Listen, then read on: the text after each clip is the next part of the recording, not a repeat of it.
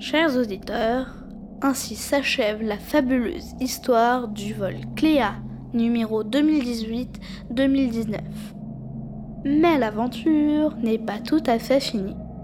Car selon la légende, les habitants du territoire de Roissy, pays de France, animés par un désir de partage, auraient construit un aéroport géant pour accueillir les avions venus des quatre coins du monde.